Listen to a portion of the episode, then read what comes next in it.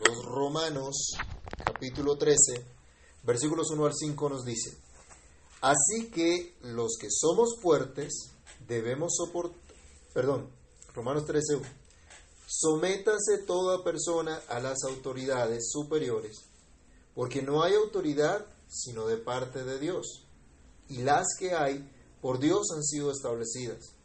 De modo que quien se opone a la autoridad, a lo establecido por Dios resiste, y los que resisten acarrean condenación para sí mismos, porque los magistrados no están para infundir temor al que hace el bien, sino al malo.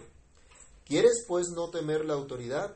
Haz lo bueno y tendrás alabanza de ella, porque es servidor de Dios para tu bien. Pero si haces lo malo, teme, porque no en vano lleva la espada, pues es servidor de Dios, vengador para castigar al que hace lo malo. Por lo cual es necesario estarles sujetos no solamente por razón de castigo, sino también por causa de la conciencia. Oremos.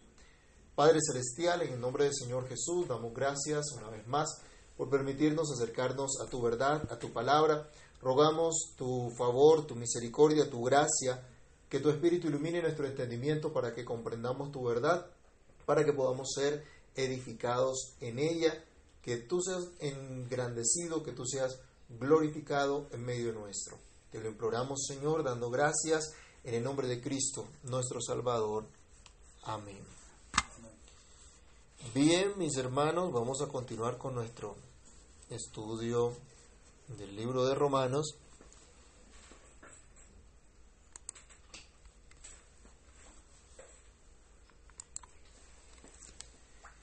En este capítulo se siguen mencionando cuáles son los deberes de aquellos que fueron justificados por la fe y que han alcanzado paz para con Dios.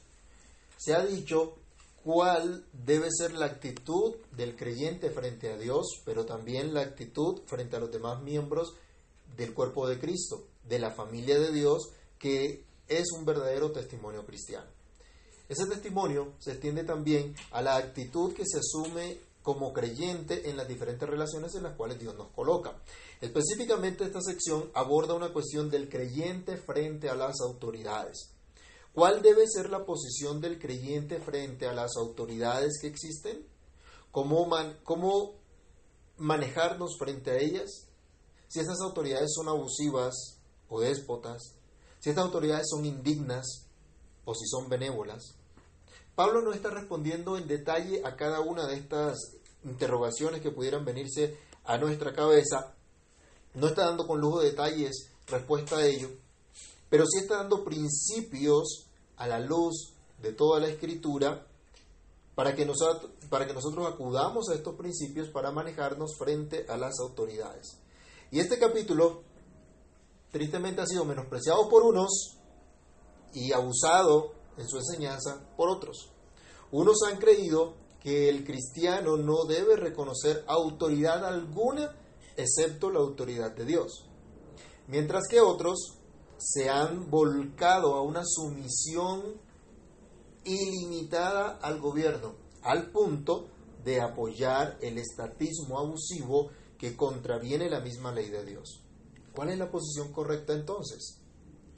En nuestros días, ¿qué posición debemos tener ante la institucionalidad, frente al Estado, frente a las autoridades existentes? Hoy comenzaremos la primera parte de esta reflexión considerando los principios señalados por el apóstol inspirado por el Espíritu Santo respecto a la relación del creyente y las autoridades. Pensemos hoy entonces, a la luz de los versículos 1 y 2 específicamente, el creyente y las autoridades. En primer lugar debemos decir que debe existir por parte del creyente un reconocimiento de las autoridades. Esto es lo primero, reconocimiento de las autoridades. El creyente no está de acuerdo con la anarquía ni con revoluciones, que a pretexto de cambiar el orden social, procurando el beneficio de los oprimidos, por vías de hecho, por violencia, por guerras, envuelven a naciones enteras en derramamiento de sangre, en destrucción de la sociedad para traer un cambio social, como algún autor expresaba, destruyen al mundo para salvar al mundo. El cristianismo no es anarquía y no puede ser anarquía.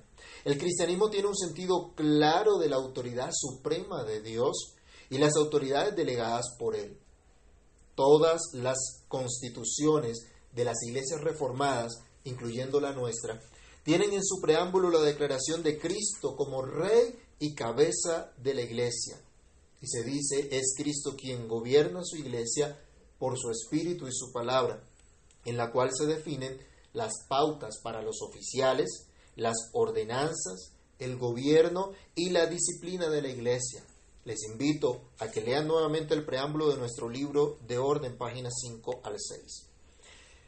De modo entonces, mis hermanos, que nosotros partimos por el reconocimiento de nuestra autoridad suprema sobre la iglesia que es Cristo mismo.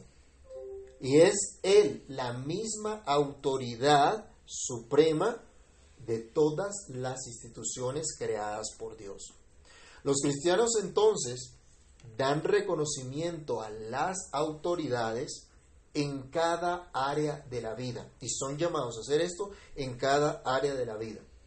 Nuestro catecismo mayor, la pregunta 124 nos dice, ¿a quiénes se refiere lo de padre y madre en el quinto mandamiento? Y responde, lo de padre y madre en el quinto mandamiento se refiere especialmente a aquellos que por ordenanza de Dios tienen autoridad sobre nosotros, ya sea en la familia, en la iglesia o en la sociedad. La iglesia históricamente ha reconocido que Dios ha establecido el orden adecuado para el funcionamiento del mundo entero, con instituciones que tienen su propia jurisdicción a nivel y con su propio nivel de autoridad. Es necesario entonces reconocer esa jurisdicción de cada ente de gobierno, como el autor Matthew Trehuela en la doctrina de los magistrados menores habla del autogobierno, es decir, el gobierno de cada ciudadano, de cada persona como tal sobre sí mismo, y conducirse a nivel personal, pero también está el gobierno de la familia y el gobierno de la iglesia y el gobierno civil. Especialmente en este texto de Romanos sobresale el gobierno civil.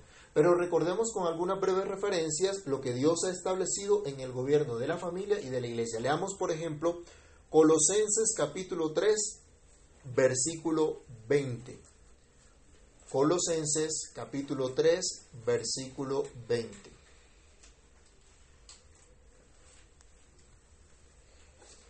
¿Qué nos dice?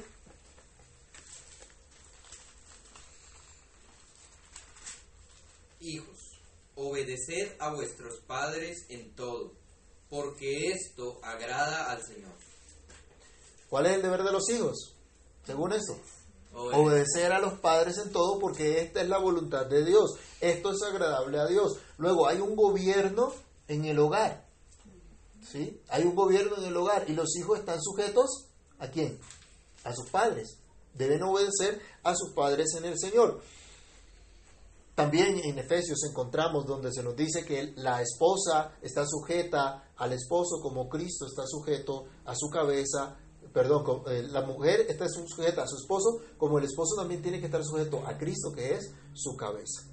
Hebreos capítulo 13, versículo 17 nos hace ver que hay un gobierno también dentro de la iglesia, la comunidad de los escogidos, la comunidad de los santos.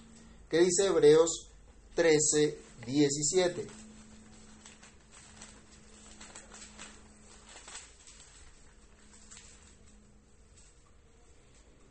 Obedeced a vuestros pastores y sujetaos a ellos, porque ellos velan por vuestras almas como, como quienes han de dar cuenta, para que, no lo, para que lo hagan con alegría y no quejándose, porque esto no es provechoso. Nos habla también entonces de un nivel de autoridad dentro de la iglesia, un gobierno dentro de la iglesia, al cual la iglesia debe estar sujeta también. Dios lo ha establecido para el cuidado, para el buen orden de su iglesia. El creyente entonces reconoce las autoridades de gobierno en cada área de la vida. En toda área de la vida hay un gobierno establecido por Dios, es el orden establecido por Dios.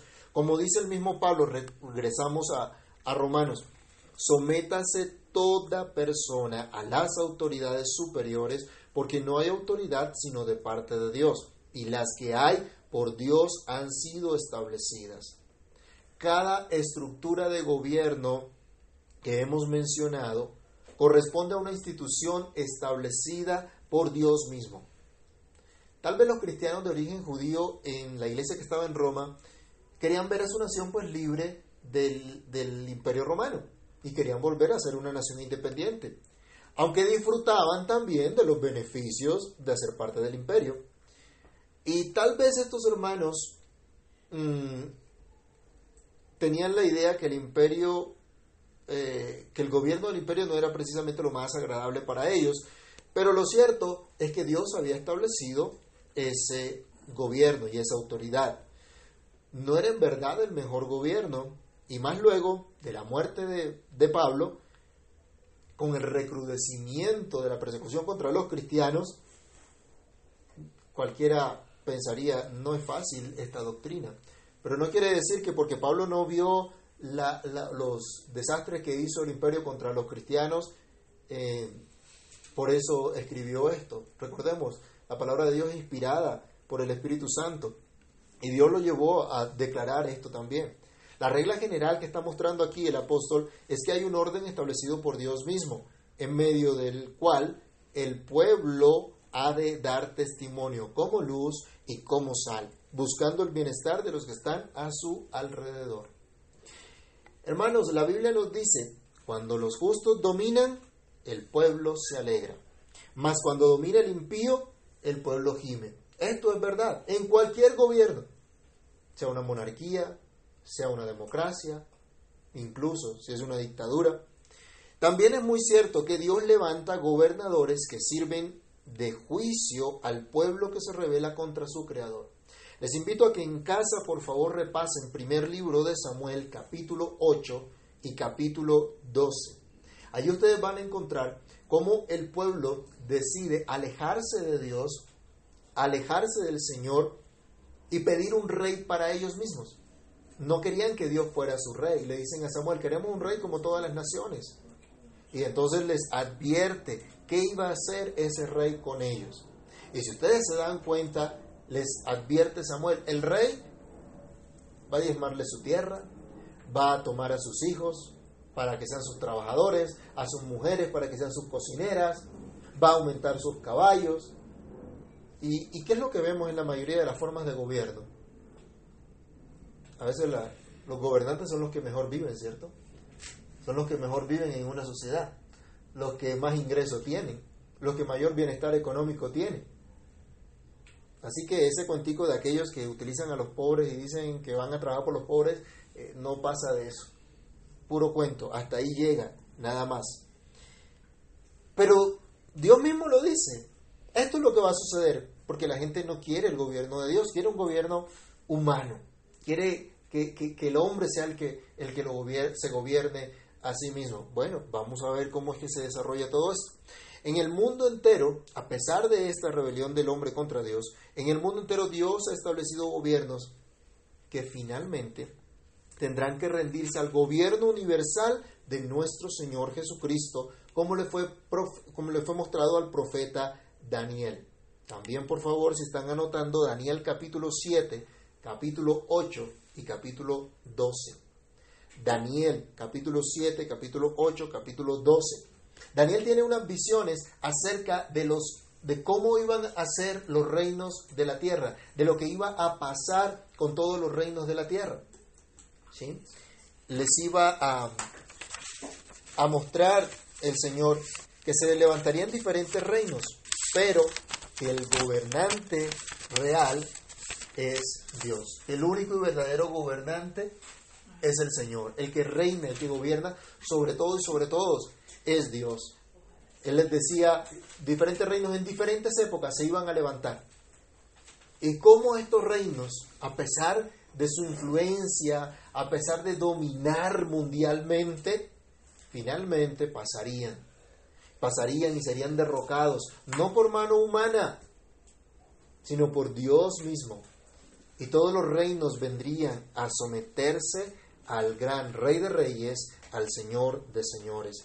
Daniel capítulo 7, capítulo 8, capítulo 12 por favor recuérdenlo, y primer libro de Samuel, capítulo 8 y capítulo 12. Así que no se asusten mis hermanos por lo que pueda venir a nuestra nación. Estamos en época de elecciones. No nos asustemos por lo que se viene. ¿Por qué? Porque Dios está al control. Porque sabemos que Dios establece los reinos. Dios quita, Dios pone reyes. Lo hemos visto. Si el gobierno que viene ahora para Colombia trae gemido para nosotros, bueno, será un juicio de Dios también. Pero en medio del juicio el Señor se acordará de la misericordia y sustentará siempre a los suyos. Así que podemos descansar en el Señor. Como creyentes, nosotros reconocemos a cada autoridad en su respectiva jurisdicción como el orden establecido por Dios, bajo la autoridad suprema de Dios. Es Dios quien los ha establecido y es Dios quien domina sobre todos los reinos de la tierra. Leamos por, por favor Daniel capítulo 4, versículo 35. Libro del profeta Daniel capítulo 4 y vamos a leer el versículo 35.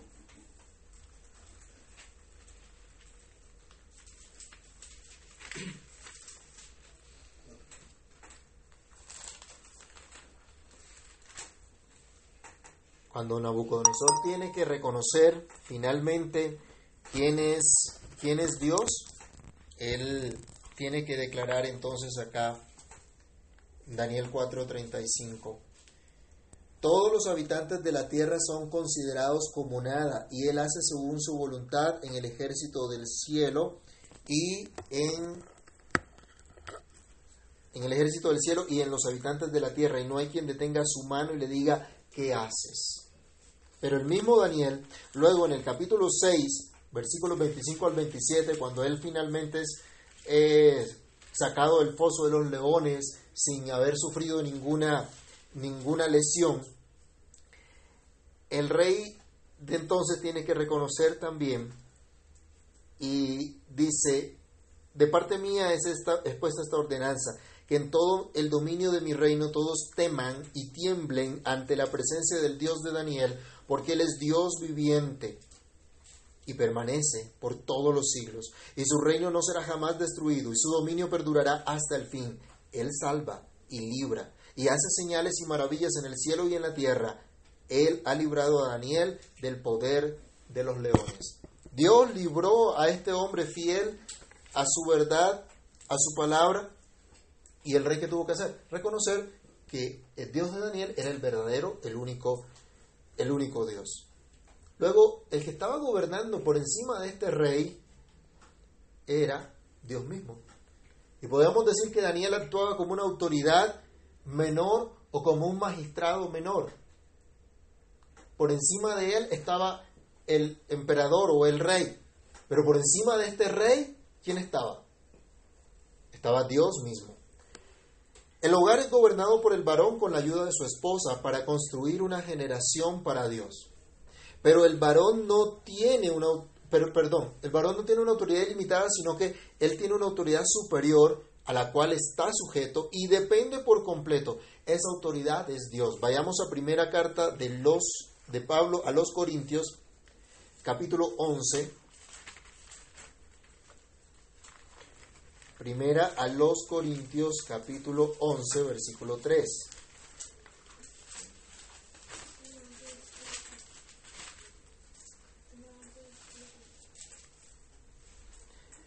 Pero quiero que sepáis que Cristo es la cabeza de todo varón, y el varón es la cabeza de la mujer, y Dios la cabeza de Cristo. ¿A quién está sujeto el hombre entonces como autoridad en su hogar? A Cristo. Está dependiendo por completo de Cristo. Los ancianos que son puestos para gobernar la iglesia y cuidar de ella son puestos por Dios. Y por lo tanto están sometidos a Él. Ya habíamos leído Hebreos 13, 10, 13 7, 13, 17, donde hablaba de, de, la, de sujetarse a los, a los pastores porque ellos tienen que dar cuentas. En 1 de Pedro capítulo 5, del verso 2 al 4, encontramos la exhortación del apóstol Pedro a los ancianos de la iglesia para que apacienten la grey del Señor, no por ganancia deshonesta, sino con ánimo voluntario. Y como recompensa, cuando aparezca el príncipe de los pastores, cuando venga Cristo, ellos recibirán entonces su corona de gloria. Hay una autoridad superior, entonces, sobre las autoridades que gobiernan. ¿Y qué decir respecto al gobierno civil o respecto al César? ¿Es el gobierno el sumo sacerdote, como decía César, el máximo pontífice? ¿Es la autoridad máxima que no puede ser apelada? Definitivamente no. También está bajo la autoridad de Dios, está subordinada a Dios y no puede ir por encima de la ley de Dios como ninguna otra autoridad. Que la soberbia de los gobernantes les haga pensar que están por encima de toda autoridad, incluso por encima de Dios mismo, no significa que Dios los haya dejado ser la máxima autoridad. El único soberano de todos los reyes de la tierra es Cristo. Apocalipsis 1.5 nos habla del único y soberano, Rey de reyes, Señor de señores. Cuando Pablo dice que las autoridades fueron puestas mediante la agencia de Dios o por Dios, claramente nos hace entender que las autoridades están por debajo de la autoridad suprema, que es la autoridad de Dios. Las autoridades en toda esfera de la vida y el creyente reconoce entonces que estas autoridades dependen de Dios, fueron puestas por Dios. Esto nos lleva a nuestro segundo punto, el sometimiento a las autoridades. En nuestra segunda reflexión, la consecuencia lógica de lo que venimos diciendo es que al reconocer las autoridades que son puestas por Dios, se sigue que a las autoridades les es debido todo honor y obediencia por ser precisamente puestas por Dios. El sometimiento a la autoridad entonces es el deber de toda persona. Pablo dice, es deber de toda alma. El texto original dice toda alma. Bueno, sabemos que específicamente lo, podemos traducir como toda persona, todo ser humano. Toda persona tiene el mandato de someterse a las autoridades superiores, a esas autoridades que gobiernan. Y no hay tal que la ley es para los de Ruana. ¿Le ha parecido común ese dicho? O la ley es solo para los de a pie. Bueno, toda persona, en todo lugar, en toda relación que se encuentre, tiene autoridades a las cuales reconocer y a las cuales debe someterse en el Señor. Sigue hablando nuestro catecismo mayor respecto a los deberes impuestos en el quinto mandamiento y nos dice la pregunta 127. ¿Cuál es el honor que los inferiores deben a sus superiores? La respuesta es, el honor que los inferiores deben a sus superiores es toda debida reverencia en el corazón, palabra y conducta. Oración y acción de gracias por ellos. Imitar sus gracias y virtudes obediencia espontánea a sus legítimos mandatos y consejos, debida sumisión a sus correcciones, fidelidad a defensa y mantenimiento de sus personas y autoridad según sus diferentes rangos y la naturaleza de sus puestos, soportando sus debilidades y cubriéndolas con amor para que sean un honor para ellos y su gobierno. ¿Será que esto tiene alguna relación con lo que Pablo nos está diciendo aquí en Romanos 13 respecto a las autoridades que gobiernan? Leamos nuestro texto. Sométase toda persona a las autoridades superiores. El texto está en un imperativo. Pablo no está diciendo, bueno, si te parece bien, si lo consideras, eh, obedece cuando tú quieras. No, dice, sométase toda persona a las autoridades superiores, porque no hay autoridad sino de parte de Dios, y las que hay por Dios han sido establecidas. De modo que quien se opone a la autoridad, a lo establecido por Dios, resiste, y los que resisten acarrean condenación para sí mismos. Toda persona, indistintamente, tiene el deber de reconocer y someterse a las autoridades que gobiernan. Y podemos decir, ya sea en la familia, ya sea en la iglesia, ya sea en el Estado, es simplemente un principio de parte de Dios. Y es en especial el llamado que tiene todo creyente en cada ámbito que Dios lo ponga. Y reitero en este punto que las mismas autoridades tienen una suprema autoridad que está por encima de ellos y es Dios mismo. El sometimiento a las autoridades es el llamado cristiano y es totalmente contrario a la rebelión. Pablo explica, porque no hay autoridad sino de parte de Dios y las que hay por Dios han sido establecidas. De modo que quien se opone a la autoridad, a lo establecido por Dios resiste, y los que resisten acarrean condenación para sí mismos. Yo les pregunto, ¿cuál fue la guerrilla que levantó Cristo contra el gobernador que tenía autoridad para dejarlo libre e impedir la injusticia de los judíos? ¿Cuántas tiendas saquearon? ¿Cuántas guarniciones de soldados dinamitaron los seguidores de Cristo cuando él estuvo preso por los romanos? ¿Qué hizo Cristo ante la autoridad de Pilatos? Vamos a leer Juan 19, 11. Cuando está siendo interrogado el Señor Jesús, no le contesta nada a Pilatos, él le dice, a mí no me contestas que yo tengo toda la autoridad para, para soltarte, para dejarte ir. Juan 19, 11. Respondió Jesús, ninguna autoridad tendrías contra mí si no te fuese dada de dónde? De arriba, de Dios. Por tanto, el que a mí, el que a ti me ha entregado, mayor pecado tiene. Cristo está aquí mostrándole a este hombre que la autoridad que tiene viene realmente de parte de Dios. Cristo no se puso a pelear con el gobernador, a tratarlo mal, le declaró que ese gobernador estaba bajo autoridad de Dios, por lo que tenía que actuar con prudencia, con sabiduría, conforme al derecho verdaderamente.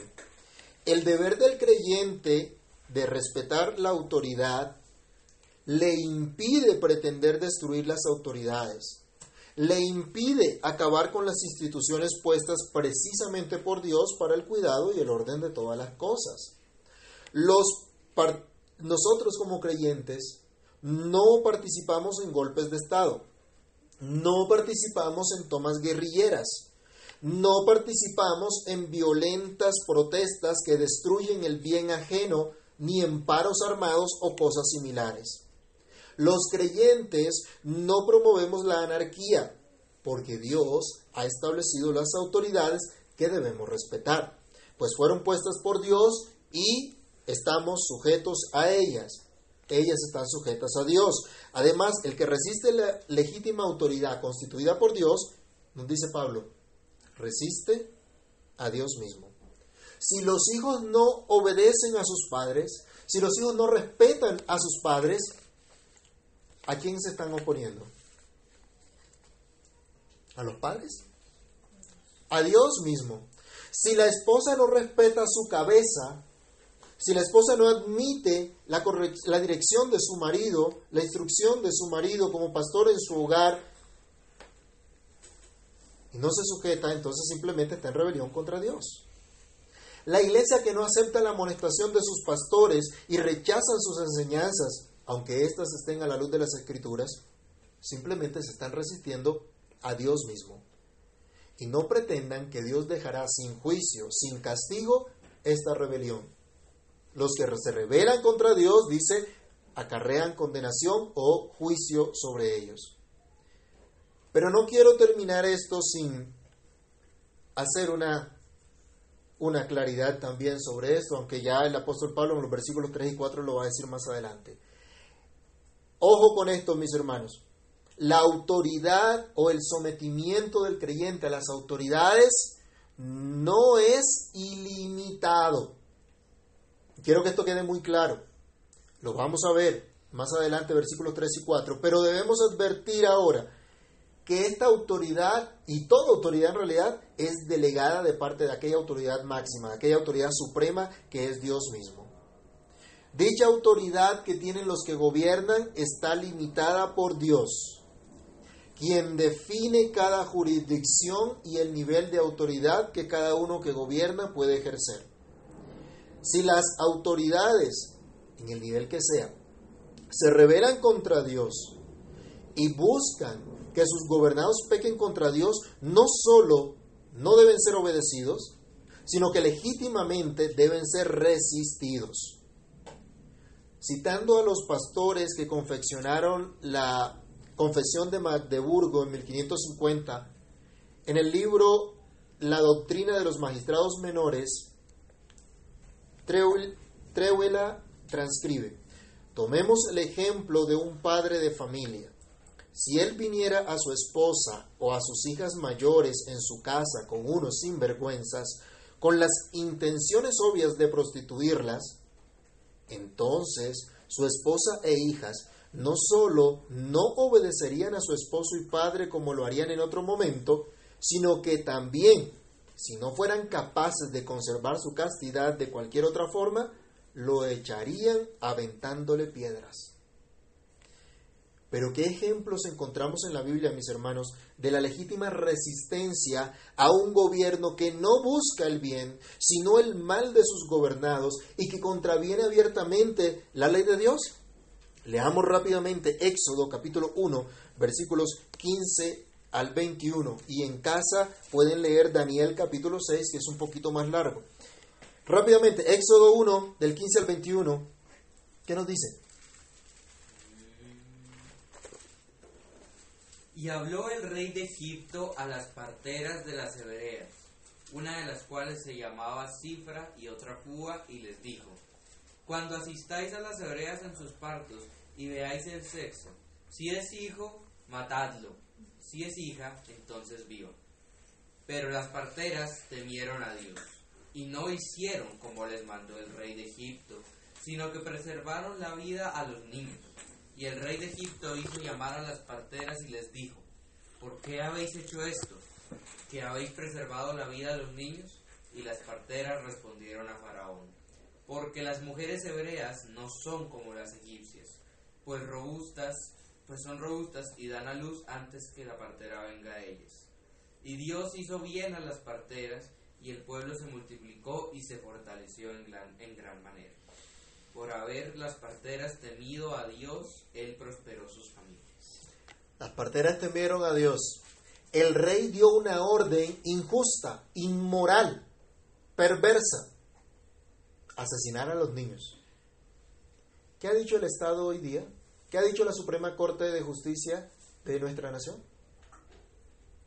Que se pueden matar a los bebés hasta los seis, meses de embarazo y no pasa nada, y no es un delito. Eso es, eso es delito, eso es maldad. ¿Deben los médicos cristianos obedecer ese mandamiento, obedecer esa instrucción, obedecer esa ley perversa? No. Las parteras en Egipto no lo hicieron y resistieron el mandamiento de esa autoridad que había prescrito una ley con tiranía, con maldad. Daniel capítulo 6, los enemigos de Daniel no vieron alguna forma en que encontrar falla en la, en la, autoridad de, Daniel, en el gobierno de Daniel. Acuérdense que Daniel fungía como un magistrado menor en, en ese reinado en Babilonia. Y como tal, los sátrapas que habían sido constituidos, llenos de envidia, dijeron, definitivamente no hay forma de encontrarle problema a este hombre, de encontrarle una falla a este hombre, sino en relación con la ley de su Dios. Y se inventaron una ley para que ninguno en un lapso de tiempo orara a cualquier Dios que no fuera el emperador, el rey, el gobernante de entonces. El rey imprimió su, su sello sobre este documento, sobre esta ley, y cuando Daniel supo esto, dice que Daniel abrió las ventanas de sus puertas, de su casa, y oraba tres veces al día como lo hacía antes. Empezó a resistir esta ley que le prohibía a Daniel hacer lo que Dios le mandaba. Y lo echaron al foso de los leones. Cualquiera diría, no, si el hombre es fiel, eso el Señor no permite que lo lleven preso, el Señor no permite que le pase nada. No, lo mandaron al foso de los leones. Otra cosa fue que Dios en su misericordia cerró la boca de los leones y a Daniel no le pasó nada. Termina la historia en el capítulo 6 de Daniel diciéndonos que el rey se levanta y busca a Daniel y se da cuenta que efectivamente fue librado y entonces los enemigos de Daniel los mandaron junto con toda su familia al foso de los leones y no habían llegado al foso cuando los despedazaron por completo. Dios quiso librar a Daniel. Pero ocurrió algo especial también. Hechos capítulo 5 Vamos a Hechos capítulo 5 versículos 26 al 42. Hechos capítulo 5 del versículo 26 al 42. A los discípulos ya les habían instruido, les habían dicho, no prediquen en el nombre de Cristo. Y los encontraron predicando de Cristo y haciendo maravillas en el nombre de Cristo. Y nos dice, entonces el jefe de la guardia con los alguaciles los trajo sin violencia, porque temían ser apedrados por el pueblo. Cuando los trajeron, los presentaron en el concilio y el sumo sacerdote les preguntó diciendo, ¿no os mandamos estrictamente que no enseñaseis en ese nombre? Y ahora habéis llenado a Jerusalén de vuestra doctrina y queréis echar sobre nosotros la sangre de ese hombre. Respondiendo Pedro y los apóstoles dijeron, es necesario obedecer a Dios antes que a los hombres. El Dios de nuestros padres levantó a Jesús, a quien vosotros matasteis colgándole en un madero. A este Dios ha exaltado con su diestra por príncipe y salvador para dar a Israel arrepentimiento y perdón de pecados. Y nosotros somos testigos suyos de estas cosas, y también el Espíritu Santo, el cual ha dado Dios a los que le obedecen. Ellos, oyendo esto, se enfurecían y querían matarlos. Entonces, levantándose en el concilio un fariseo llamado Gamaliel, doctor de la ley venerado en todo el pueblo, mandó que sacasen fuera por un momento a los apóstoles y luego dijo, varones israelitas, mirad por vosotros lo que vais a hacer respecto a estos hombres porque antes de estos días se levantó Teudas diciendo que era alguien.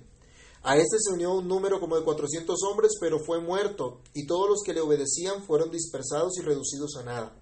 Después de este, se levantó Judas el Galileo en los días del censo y llevó en pos de sí a mucho pueblo. Pereció también él, y todos los que le obedecían fueron dispersados.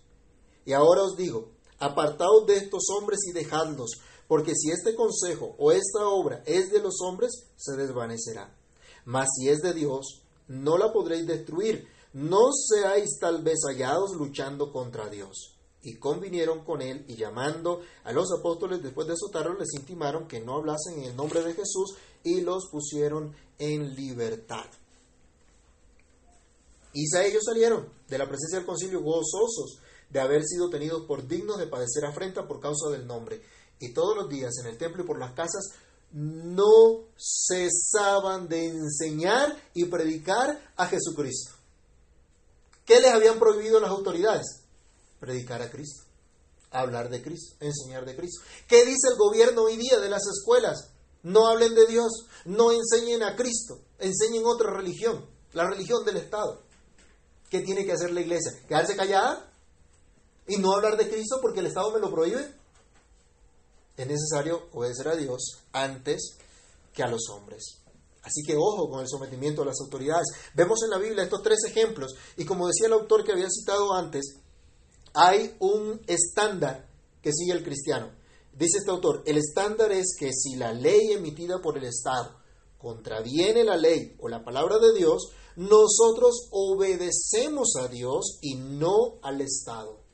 Mis hermanos, el Estado no puede imponernos la doctrina que debemos creer. El Estado no puede imponernos cómo se gobierna la iglesia.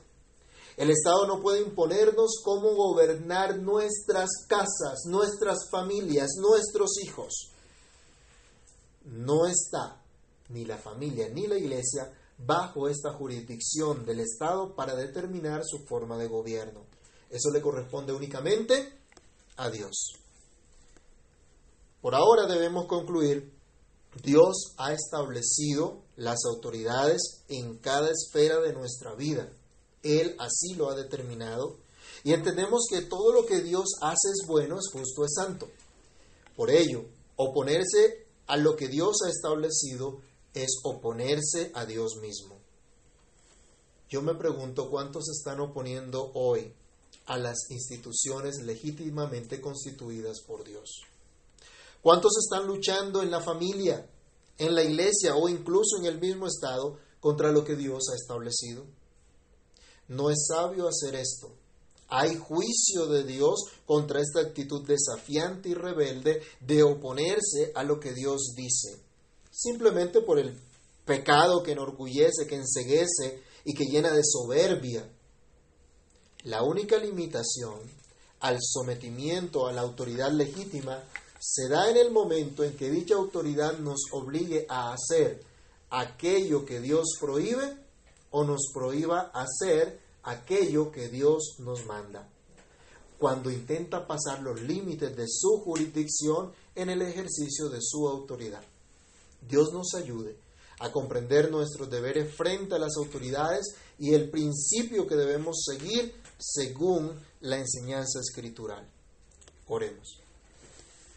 Padre que estás en los cielos, en el nombre de nuestro Señor Jesucristo, te damos gracias por permitirnos acercarnos a tu palabra y encontrar en ella dirección para nuestras vidas, como hijos tuyos, como siervos tuyos, como creyentes. Señor, te damos gracias porque tú has establecido el buen orden en todas las cosas. Para ello has establecido autoridades que gobiernen en cada esfera de nuestra vida. Ayúdanos, Señor, para que como creyentes estemos comprometidos en el reconocimiento, el respeto y sujeción a estas autoridades en su debido en su debida eh, jurisdicción en cada área de nuestra vida. Que podamos entender que nos has puesto a cada uno en diferentes relaciones en las cuales tenemos autoridad sobre otros o estamos bajo la autoridad de otros. Permítenos comprender que eres tú esa autoridad suprema a quien debemos dar cuenta de todo. Te imploramos que nos ayudes a tener un concepto claro de lo que es esta autoridad y de lo que es el sometimiento a una autoridad legítima establecida por ti.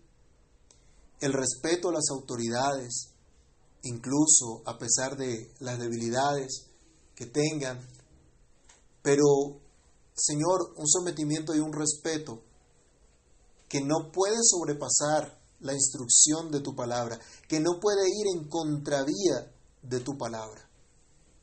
Te pedimos que nos ayudes, Padre.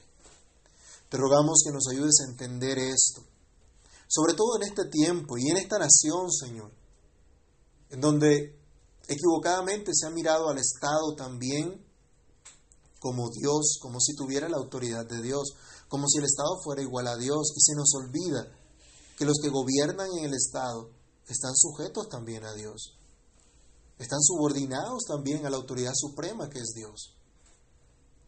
Perdónanos, Señor, porque a, veces pensamos que la autoridad de Dios es solamente en la iglesia.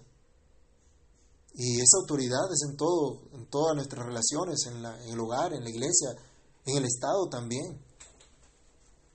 Señor, ayúdanos a respetar esas autoridades y a respetar ese orden y a promover ese orden y ese respeto sometidos a tu voluntad y entendiendo tu voluntad y haciendo lo que tú quieres, lo que tú mandas. Por favor, Padre, ten misericordia y ayúdanos, porque sin ti nada podemos hacer, pero tú eres nuestra ayuda, nuestra esperanza, nuestro socorro. Encamínanos, oh Dios. En el nombre del Señor Jesús te lo pedimos y te damos muchísimas gracias. Amén y amén.